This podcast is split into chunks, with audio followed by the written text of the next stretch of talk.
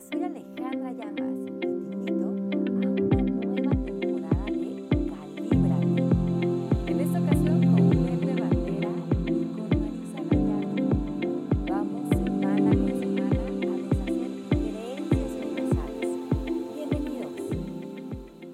Hola a todos, ¿cómo están? Soy Pepe Bandera, contentísimo de enlazarme desde la Ciudad de México con todos ustedes y más contento porque he tenido noticias buenas de que esto les está gustando y si les gusta a ustedes, nos gusta a Marisa, Ale y tras los controles a mi María Dorada. ¿Cómo están?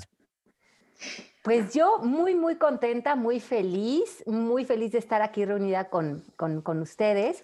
Y como bien dices, Pepe, también dándole un abracito de mucho amor a todas las personas que nos escuchan semana con semana. Nos sentimos muy cerca de ustedes, somos amigochos de esta nueva conversación. Y justo antes de entrar al aire estábamos platicando de cómo eh, pues esta idea, ¿no? De que les han gustado las conversaciones y dice Pepe, bueno, a lo mejor creo que esto puede estar contribuyendo de una manera positiva, ¿no? A, a otras personas. Y yo creo que humildemente, primeramente lo que uno hace, lo hace por uno, ¿no? Lo hace para que algo le haga sentido a uno y le abra la mente a uno y lo desatore a uno. Y ya desde una humilde congruencia, ¿no? Tratando de, de, poner este gran énfasis en que nosotros no somos pregoneros de nada, ni estamos hablando de, desde una posición de ningún tipo de superioridad de ningún tipo, sino practicantes y estudiantes de esta vida y aplicando todo esto de lo que hablamos a la mayor manera posible, sobre todo porque le da más armonía a nuestra vida, más amor, más legitimidad, más empatía a este mundo en el que nos toca recorrer eh, de la mano como hermanos, ¿no? Unos con otros, y creo que hay, hay mucha tela de dónde cortar para seguir aprendiendo y, y y moviéndonos, ¿no? Como humanidad. Entonces, esta es, esta es la invitación, es un tipo de conversación, es una manera de, de, aprender la vida desde, otras, desde otro mundo, desde otro enfoque, desde otro vértice, para, para ver si estimula en nosotros eh, un espacio de crecimiento y de introspección. Entonces, me encanta que la, la conversación se haga colectiva, eh, empieza por nosotros, pero si ustedes nos estuvieran escuchando semana con semana, pues no sería una conversación, sería un monólogo. Y qué rico que nos tenemos a ustedes para, pues, para rebotar estas ideas. ¿Ustedes qué piensan, chicos? Bueno, yo antes que nada, hola a todos, estoy con Pompón, Matraca y Silbato de estar con ustedes, muy contenta, porque como tú bien dices, Ale, me encanta este, estar con ustedes para desaprender, ¿no? Porque creo que en estas conversaciones sí estamos aprendiendo muchas cosas, pero también estamos desaprendiendo y sacando muchas otras que ya no funcionan y que ya no son parte de la persona que nosotros queremos ser. Así que, pues aquí, entusiasmada. Yo también feliz de estar aquí. Y la verdad, así como nos oyen ustedes que digan que padre, ustedes a nosotros nos retroalimentan muy cañón. Y sobre todo porque lo que traemos son a la mesa, pues situaciones que estoy seguro que todos nos pasa. Y pues a eso, para eso estamos, para sumar todos. Siempre hemos dicho que, que la luz corre si prendes más cerillos. Entonces hay que ser más cerillos. De eso se trata. Oigan, hoy vamos a hablar de una creencia que yo creo que ustedes a lo mejor la han dicho pero se repite mucho en nuestra cultura y es esta creencia que se vuelve una declaración o un pensamiento recurrente en nuestro estado de conciencia, que es la idea de que la vida no es fácil. Y yo creo que esto es algo que nos hemos venido repitiendo y repitiendo. Eh, más que el ajo, como dice Marisa. Pero son estas creencias que al decirlas de una manera aparentemente inocente, ¿no? Sí van creando una percepción en cómo no nada más a nivel individual, sino colectivo, eh, experimentamos la vida. Y siendo una declaración, las declaraciones tienen esta característica que una vez que declaramos algo, salimos a evidenciar cómo esto es cierto. O sea, no vamos a decir, la vida no es fácil y luego nos vamos a ir a Acapulco a tirar a tomar una coronita. Vamos a crear escenarios en nuestra vida para comprobarnos cómo esta conversación individual y colectiva es una, una verdad absoluta para los seres humanos cuando caen al planeta. Y entonces, este, este tema me encanta, porque entonces, ¿qué fue primero, el huevo o la gallina? O sea, hemos hecho la vida complicada para poder evidenciar que la vida no es fácil o en realidad la vida no es fácil. ¿Ustedes qué creen? Yo creo A ver tú, Pepe, ¿qué, qué, piensas y qué opinas? Pero yo creo que hemos pensado que la vida es difícil porque creemos que si es difícil y le echamos ganas, merecemos más. Yo siento y creo que nos han contado ese cuento desde que somos muy pequeños. Yo he escuchado de mi familia, por ejemplo, estas historias de que todo es difícil. Y bueno, ya les he contado que yo crecí viendo las películas del cine de oro mexicano y hay una de ellas que se llamaba El Inocente con Pedro Infante, en donde Silvia Pinal este, tenía esta frase que a mí me, que yo he aplicado mucho en la vida cuando no me quiero, cuando no me quiero hacer responsable de ciertas cosas, ¿no? Y la frase es, es que es dificilísimo. Entonces, cuando hay algo que a mí no me funciona hacer y se lo quiero endosar a alguien más, pues es que es dificilísimo, ¿no? Entonces, con esa banderita me voy escapando, pero sí creo que sí hemos llegado a convencernos de que la vida es complicada porque le hemos dado valor a la complicación en nuestra existencia. Como que pensamos que eso hace valer más las cosas. No sé, ustedes qué piensen. Te voy a decir, yo también estoy igual que tú. Yo siempre como que lo aprendimos, ¿no? Neta va a estar difícil, neta tú espérate a que seas grande. Yo tengo una frase que uso mucho en el consultorio con los jóvenes y fíjense nada más que según yo estoy en esto, siempre les me dicen es que no sabe el estrés de estar en prepa, doctor. Y yo siempre les digo, cuando empieza el estrés es cuando se acaba la escuela. Que por un lado sí es real, pero entonces ahí les estoy ya diciendo desde antes que va a estar difícil. Y como dice Alexis, algo a decir, bueno, pues tiene que, tengo que matarme, tengo que hacer 500 cosas para que algo salga bien, para que me funcione. Y entonces tengo, busco la manera de reafirmarme. Pero también me he dado cuenta, tengo un amigo que me cae bastante bien, que era súper simpático en la escuela, le iba pésimo, pésimo, pésimo en todas las materias. O sea, nada más no daba una. No era ni siquiera tan relajito, pero yo le decía que estaba una neurona de ser una planta y no, entonces no entendía nada nada y reprobaba sin parar. Su mamá lo cacheteaba, lo vivía castigado. Oye, le ha ido genial en la vida, no sé el puestazo que tiene. Y dije, y, luego, y yo aprendiéndome la tabla del 8, que no había manera que me entrara. Dije, ¿cómo? Pues entonces no siempre tiene que ser, digo, está bien estudiar bien y todo, pero entonces no, no es, no es una, una fórmula perfecta.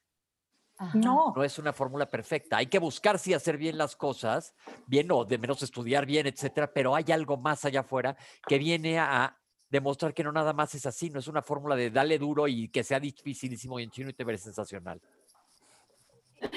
A mí me llama muchísimo la atención que nosotros hacemos mucho este trabajo, ¿no? Desde hace muchos años eh, Marisa es este, una gran compañera para mí en este trabajo donde hemos viajado durante años por todo el mundo, em, platicando con, con personas que han vivido todo tipo de situaciones y algunas de ellas muy dolorosas, eh, cuando realmente dirías, pues la vida no es fácil, ¿no? Eh, y tengo evidencias, como dice Marisa, tengo video a lo mejor, ¿no? Hay video. Hay video de situaciones que tú no me vas a decir que eh, son fáciles, ¿no?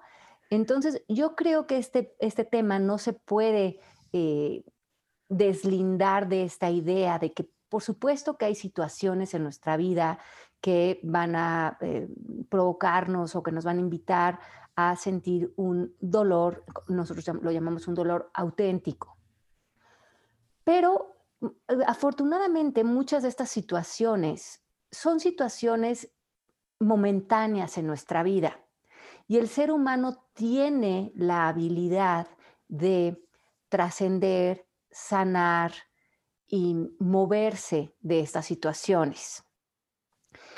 Creo que lo que no hace fácil la vida es cuando nos quedamos estacionados en ciertas situaciones o cuando nosotros mismos provocamos estos, estos escenarios de sufrimiento. Entonces, creo que hay dos vertientes importantes aquí. Una es entender que a veces en la vida suceden cuestiones que nos causan cierto dolor, pero que una vez que ya pasaron, cuando nosotros estamos trabajando en estos cursos con estas personas y le y las personas reconocen que fuera del pensamiento que tienen, donde se relacionan con la vivencia desde me enoja, es injusto, ¿por qué a mí?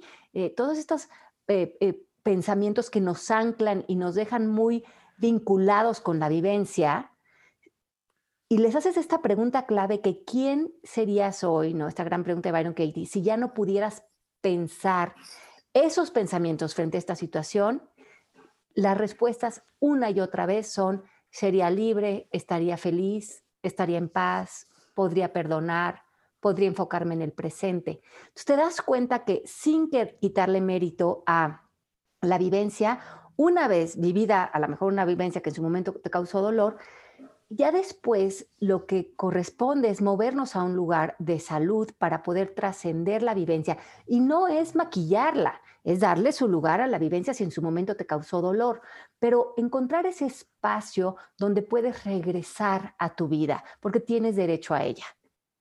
Me encanta eso. Le puedes dar la vuelta, pensarlo de otra manera. Sí, y, no, y, no, desmeritando, ¿no? Eh, y, no es que decir, bueno, en su momento, eh, eh, o, si recuerdo, no es algo que, que, que, hubiera que yo vivir o que, o que deseo que alguien viva, pero hoy, hoy, hoy, ¿quién quiero ser frente a esto? ¿no? Y si quiero seguir usando esto para comprobarme que la vida no es fácil, entonces tengo ese recurso como evidencia en la palma de mi mano. Claro. lo que estás diciendo es, si le busco, para demostrar razones se las voy a retembarrar en la jeta a todo el mundo, ¿no? Yo creo que todos podríamos encontrar una bola de evidencias donde nos podríamos respaldar tras de ellas para decir, no es que claro que la vida no es fácil, mira, tienes tiempo, Sí, Pero lo interesante es reconocer que nosotros, o una gran parte de nosotros, que es donde se encuentra nuestra salud, reconoce que nosotros no somos nuestras circunstancias.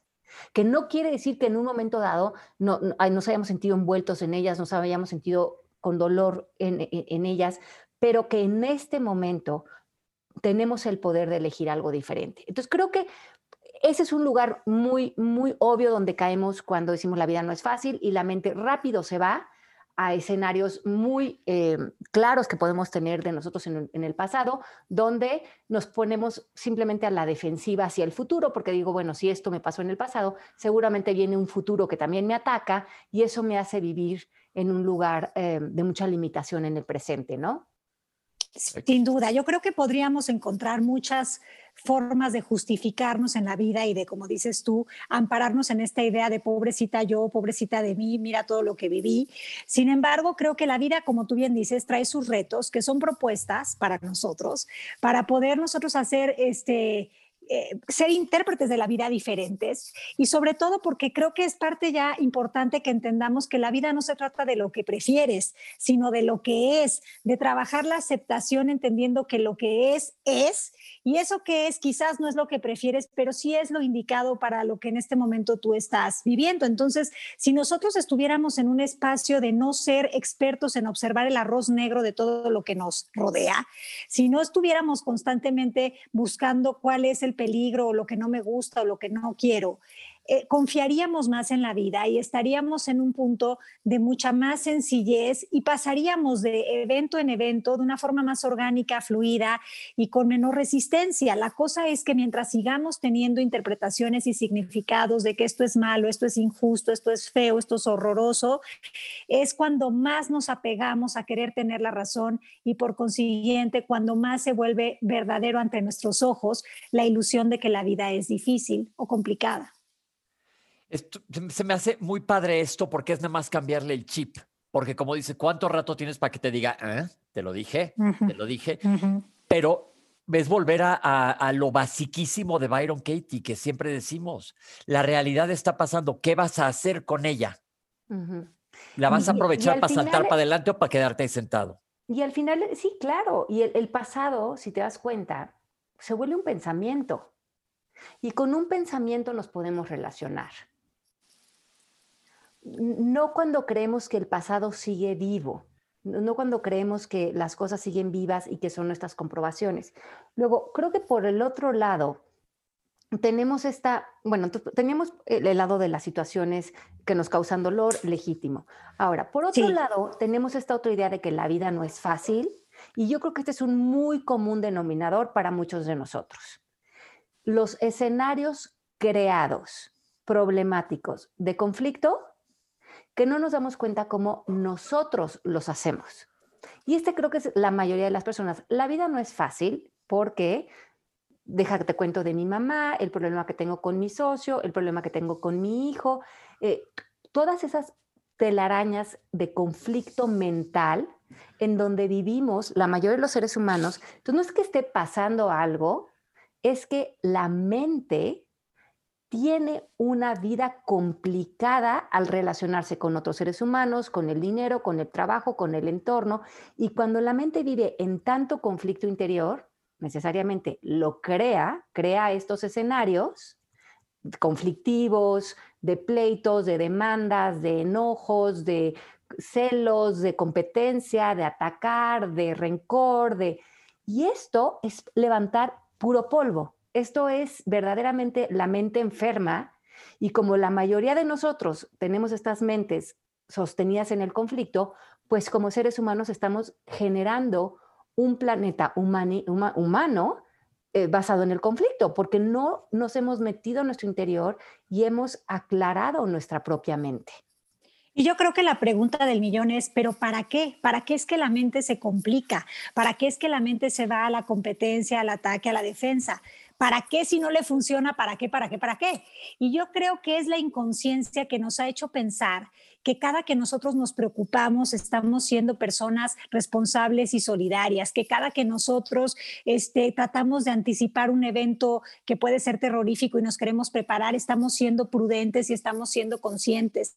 Eso nos ha engañado, nos ha engañado a tal punto que vivimos en un miedo psicológico constante de cosas que no están pasando, pero que nuestra mente pareciera que sí estuvieran pasando, que nos tienen hipnotizados, que nos tienen de cuerpo presente en el presente, pero no con todo nuestro ser ¿Por qué? Porque estamos constantemente yendo a ver cómo nos, nos podemos proteger de todo lo que supuestamente puede suceder, de esta persona que me vio feo, de esta persona que me quiere poner un cuatro, de este que me quiere quitar a mi novio, de este que me quiere, ¿saben? Entonces, la mente se complica porque en algún punto creyó que la complicación la, la, protegía o la llevaba a, a, resolver algo, pero en realidad hoy sabemos que cada que te preocupas refuerzas lo que te disgusta. Y ahí que estamos satisfaciendo todo el tiempo si le pensamos tantitos a nuestro ego. Claro, claro, porque es, esta, esta confusión interna proyectada, ¿no? Hacia, hacia saber el conflicto adentro, pero no reconocer que es nuestra propia mente eh, generando estas disfunciones, ¿no? Y yo creo que aquí refuerzo mucho lo que... Y adicciones, ¿no? A, a, las emociones. Claro, lo que decías, Marisa, que yo creo que ser feliz Em, para muchas personas ser feliz, estar pleno, estar en armonía, es un reto. porque, claro. Porque hay un valor en el sufrimiento, en la lucha, en el esfuerzo, en decir, pues es que esta vida no es fácil, pero ve cómo yo la sudo, la echo adelante. Y bueno, todas estas historias como de del guerrero, ¿no? El que trasciende la vida a partir de echarse pues la vida en el lomo, ¿no? Y realmente sacarla adelante y como que no hay esa gratificación para la persona que vive en paz, ¿no? Que a lo mejor está conquistando eh, retos similares, pero desde un lugar de mucha más gracia, digamos. Sí, y, es como un acto heroico, ¿no? Vivir así. O sea, yo vengo de una familia de matriarcado en el que pues hay que luchar, hay que, no, ya les he contado de esto, pero esta lucha es como de somos guerreras y todo lo podemos.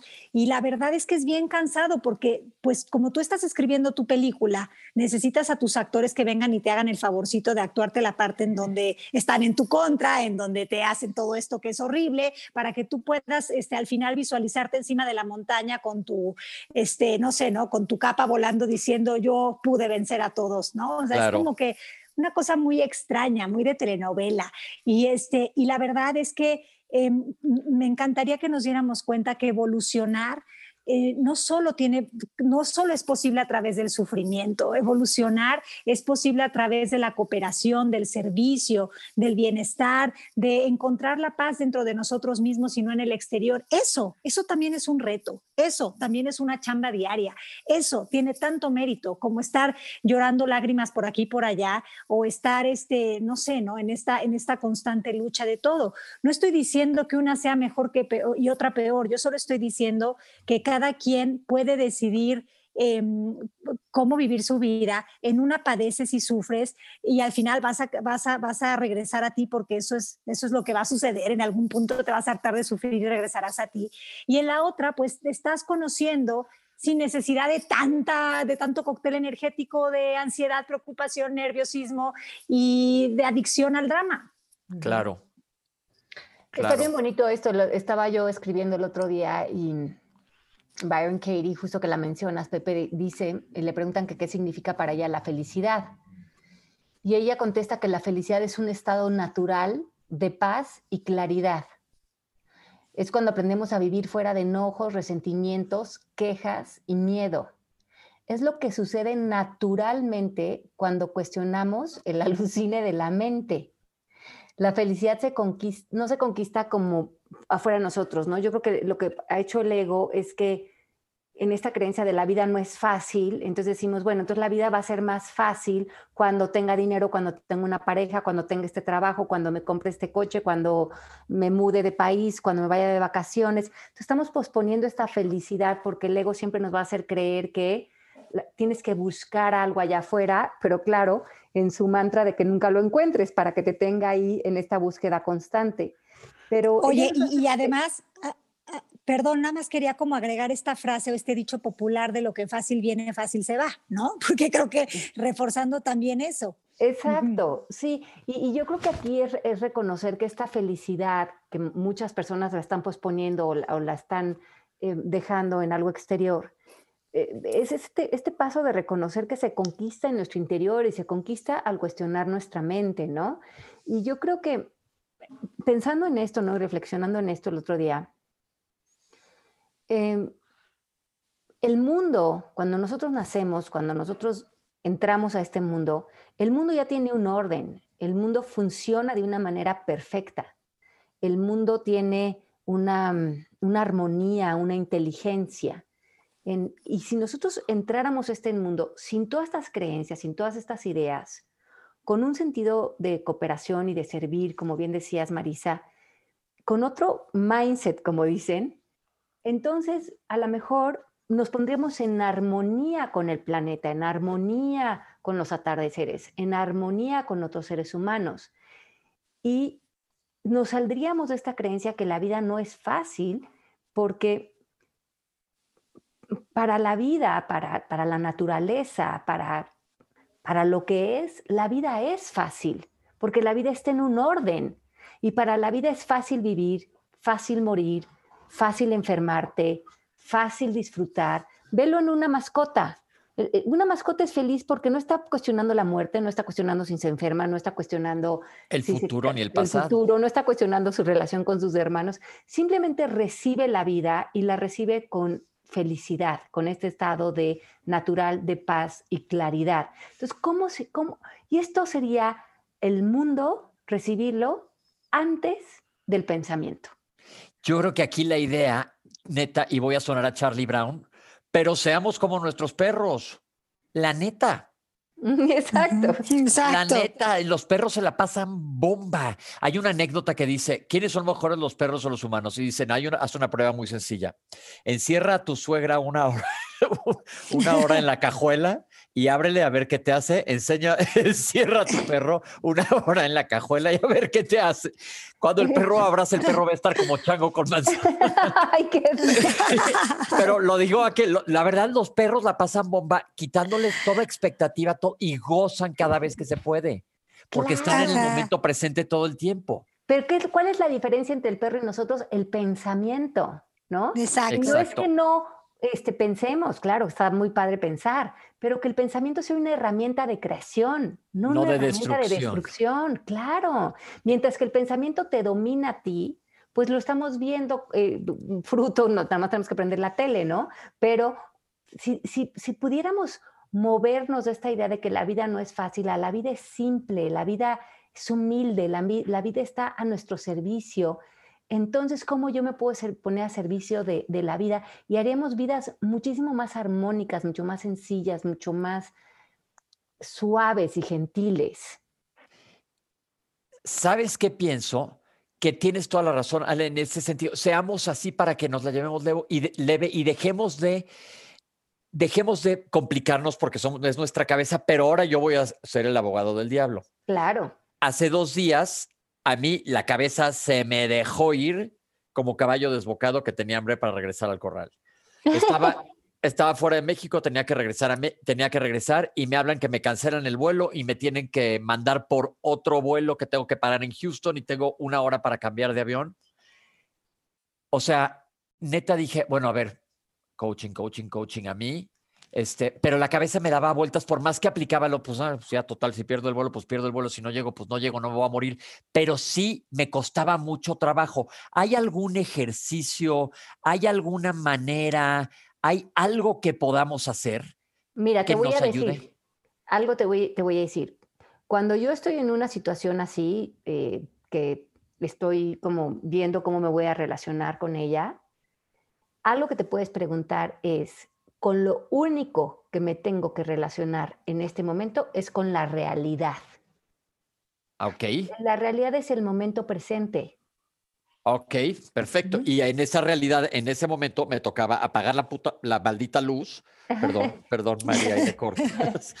Y ya cerrar los ojos y dormirme, porque estaba yo vuelta y vuelta, como.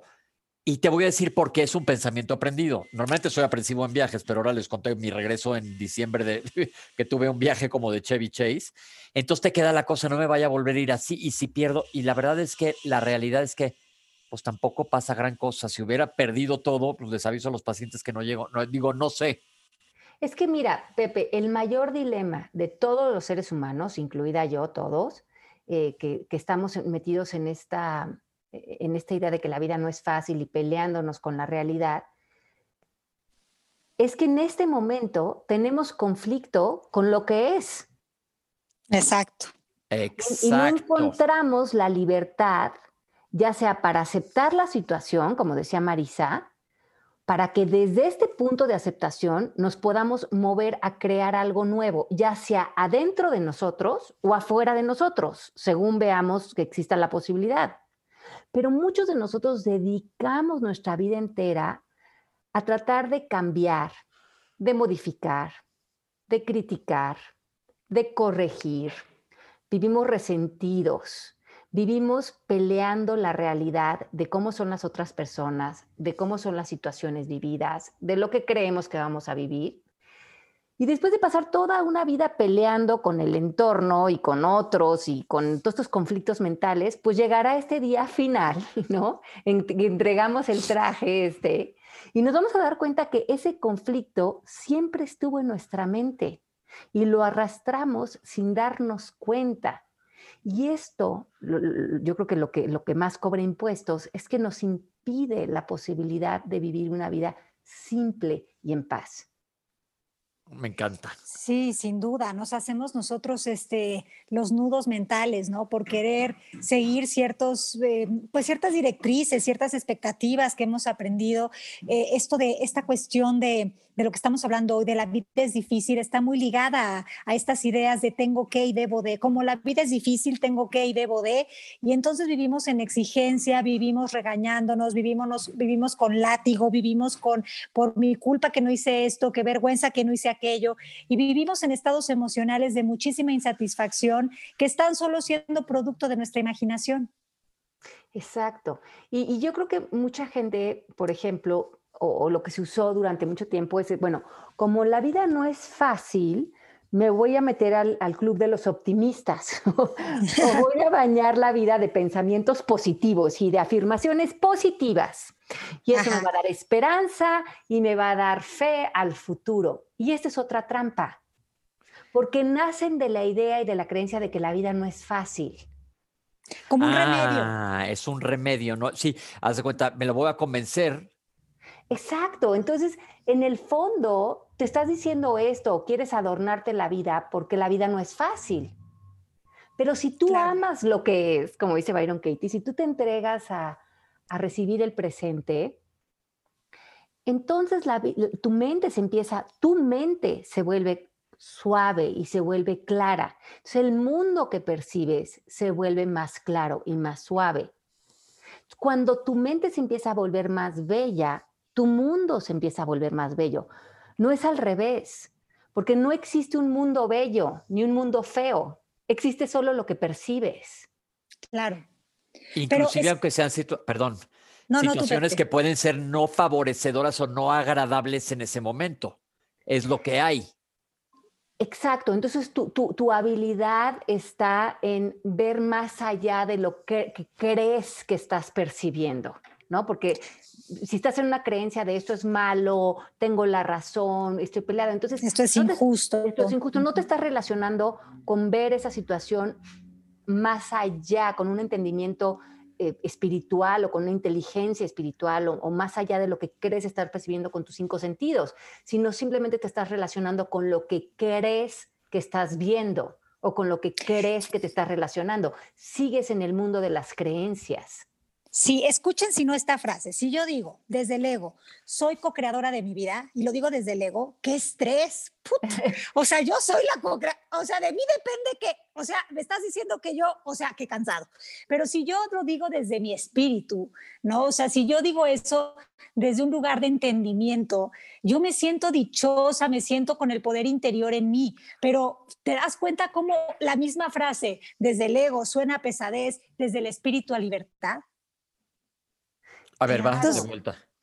Además, es, eh, eh, lo que tú dices es importantísimo porque tenemos que ver que toda situación vivida es un escenario o para complicarte o para iluminarte. Claro. Y, y la iluminación simplemente es claridad, o sea, no, no, no es nada mm, aquí de Dalai Lama o nada, ¿no? La iluminación simplemente es poder ver algo, en vez de verlo en la oscuridad, poderlo ver con luz. Sí, e- en el ejemplo que ponía Pepe, o sea, por ejemplo, si yo digo yo soy responsable de mi vida, pero lo estoy diciendo desde una conciencia de entendimiento, eso es algo que a mí me hace sentir adrenalina, entusiasmo, emoción, vivo.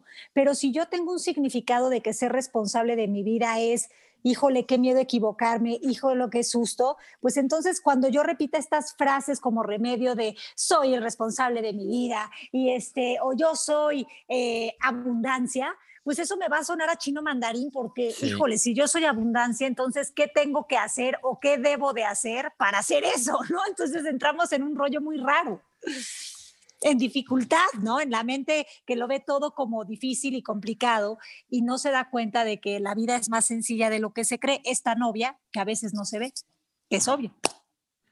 Y, creo que aquí es importante como reconocer que hay una dimensión más profunda de lo que aparentemente ven los cinco sentidos, como decíamos hace ratito, porque ¿qué hay después de la percepción? Para ustedes, ¿qué hay? O sea, si yo quito los pensamientos, si yo quito eh, mis creencias, ¿en dónde me quedo? ¿En dónde, en, en dónde reposa mi mente? Pues, Yo creo, ah, bueno, ah, no sé. Yo creo que hay posibilidades infinitas, yo creo que hay potencial puro, yo creo que hay todo y hay nada, yo creo que hay todo y hay nada, o sea, yo creo que eres, todo se abre ante ti. Cuando tú estás más allá de la percepción de lo que ven tus cinco sentidos, tú estás conectado con todo, pero cuando tú te ves como algo que puedes calificar como una etiqueta, como, como, como blanco o negro, pues tú te estás definiendo y yo creo que nosotros no podemos definir este, lo que es indefinible, lo que es eterno, lo que es inmutable y lo que es verdadero. ¿Saben qué ven cómo son ustedes las iluminadas? Dicen cómo reposar la, muente- la mente. La mía parece hámster en ruedita, no sé. Es que, es que eso es justamente lo que, lo- por ejemplo, una de las grandes enseñanzas del Buda era esta, dice, cuestiónate en dónde reside tu mente. Si normalmente la mente está residiendo en un pensamiento, en una creencia, en una historia, en un tipo de percepción, en ver un tipo del mundo, y que la gran conquista para el ser humano es desarrollar una mente que no reposa en ningún lugar, o sea, que no pone una atención selectiva en algo, y menos en, un- en lo que cree ser un problema. Entonces, Claro. yo encuentro que para, haciendo este ejercicio, ¿no? De manera personal, para no poner en, que mi mente tenga todo su énfasis, toda su atención en un pensamiento, en una idea, la mente tengo que encontrar en un lugar en donde reposaría. Y para mí, toda la dimensión por fuera de los pensamientos es una dimensión que yo le llamo amor, pero cada quien le puede llamar diferente. Para mí esto sería todo lo que existe fuera de los pensamientos. Entonces el amor sería el espacio de la mente no identificada. Y este amor no es, no es condicional, no, es, no requiere nada, requiere que yo fluya, que sea humilde, que, sea, que ame lo que está enfrente de mí, que, que sirva, que vea si aparecen opiniones, otros juicios o pensamientos, pero vea cómo están surgiendo pero cómo se pueden volver a desvanecer en la nada si esta información, estos pensamientos no son una herramienta útil para mí. Y creo que para ello tendríamos que comenzar dándonos cuenta de que muchos de nosotros crecimos que el que piensa mucho es muy listo. Y, este, y, hoy en día, y que el que sabe todo, es el sabelo todo, es como el que tiene mucha información, acumula y te va a contestar. Eh, y entonces tú vas a decir, wow, ¿cómo sabe esta persona? Pero eso precisamente es lo que nos impide regresar a este espacio en el que, en el que te sumas a esto, al todo, ¿no? Este, esta idea de que, de que el que piensa mucho sabe más, pues nos impide ver que la humildad es grandeza. La humildad, ah, qué bonito, me gusta. Y es también de reconocer que si queremos vivir en este lugar como amoroso, ¿no? Como hemos dicho, ¿no? Que Einstein traducía el amor como conocimiento o como sabiduría. Entonces, cuando estamos en amor, entonces no tenemos que requerir del pensamiento porque tocamos esa parte más profunda de nosotros donde hay un conocimiento o una sabiduría a nivel más profundo que sabe y que reconoce cómo relacionarse con todas las situaciones que aparecen. Entonces, como bien dices, Marisa, muchos de nosotros creemos que tenemos que estar reposando en los pensamientos porque ahí están todas las respuestas, porque no hemos entendido que hay un lugar más profundo al que accedemos a través del amor que nos da también información y nos da conocimiento acerca de eh, entender de manera más profunda.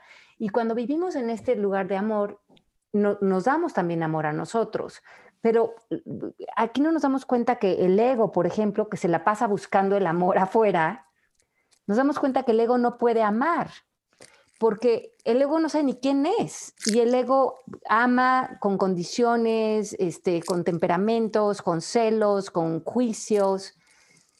Pero cuando me salgo de este espacio y, me amo y veo claramente al otro, sucede que ya no quiero cambiar al otro, ya no quiero cambiar las situaciones, ya no quiero cambiar la vida, por lo menos no desde el punto de vista del ego. A lo mejor, como hablábamos al principio del programa, a lo mejor quiero contribuir desde un lugar de inspiración, que primeramente quiero ser esa congruencia y esa, y esa claridad en mí. Y si otros quieren empatar con eso, pues qué maravilla. Ok, pensémoslos de ese modo y ya nos diste una clave de cómo hacerlo, de cómo pensarlo para que nos empiece a ser un poquito más fácil. Porque no sé si ustedes se identifiquen conmigo que de repente digo, bueno, ya voy a aplicar mi, mi, mi, lo que he aprendido ahora en coaching y de repente digo, no, pues ya me sé la teoría, pero y ya se la dije a mi cerebro, pero ¿cómo hago para que mi cerebro le dé un bofetón al otro cacho del cerebro? Entonces creo que estas herramientas son súper útiles para que pasito a pasito, esto no es así de, un día para otro, vayamos comprendiendo y nos primero que hoy nos quitemos esa idea de que la vida es difícil. Sí, porque esa creencia está generando muchos de los conceptos de disfuncionalidad que construyen hoy eh, pues el, entorno humano, ¿no? Y también Además, sí, ah, perdón, Marisa, creo que una, una, una premisa muy importante es que los seres humanos eh, despertamos mucho del trance de los pensamientos. Cuando reconoces profundamente, mi Pepe, que tú lo has hecho, nos has hecho estos, estos, estos ideas de meditar y hicimos un podcast de esto, y, pero yo creo que finalmente la meditación o cualquier trabajo de silencio que hagamos es para que reconozcamos que existimos, nosotros existimos antes de cualquier pensamiento y antes de cualquier pensamiento del yo, porque ahí es donde empieza el sufrimiento, porque cualquier pensamiento que invoca a un yo Alejandra quiere eh, tomarse todo de manera personal. Es más, cree que existe, no cree que existe esa identidad falsa. Exacto. Entonces ahí la vida yo soy mi vida, tú eres tu vida. Entonces, ¿qué es lo difícil? ¿La vida o tus pensamientos sobre la vida? Este, salgámonos de esas canciones de yo soy rebelde porque el mundo me ha hecho así, porque nadie me ha tratado con amor. Salgámonos de yo no nací para amar, nadie nació para mí. Salgámonos de, de, todo esto de que este, de, pues de, sentir que todo es un obstáculo en la vida y empecemos a poner nuestra atención en cómo si nosotros nos, nos aceptamos y, empezamos a mirar las cosas desde un lugar distinto, pues la vida nos apoya, vivimos en un universo generoso, tan generoso que no nos juzga, incluso si decidimos vivir una vida difícil, nos ama tanto que nos dice, ahí vas. ahí te va la vida difícil, si eso es lo que quieres ver. Fíjate que justamente esta semana alguien me habló y me dijo esta frase que me, se me pareció bien difícil. Me dijo, es que estoy rota. Así me dijo. Y dije, a ver, ¿por dónde empiezo? Le, cuenta, te dan ganas de decir, de ven, te pego, no de pegar, sino de que te pego con resistor. Pero, Te- a ver, le dije, a ver, tus ¿por partes. un- un- sí, también sonó como muy horrible. Este, Es verdad, Este- pero, pero le dije, ¿sabes qué? No te voy a contestar eso. Quiero que medites en lo que me estás diciendo y que me des bases para que podamos tener esta conversación después. Pero a ver, Pepe, simplemente si le preguntaras, ¿quién serías ahorita sin tu historia de que estás rota?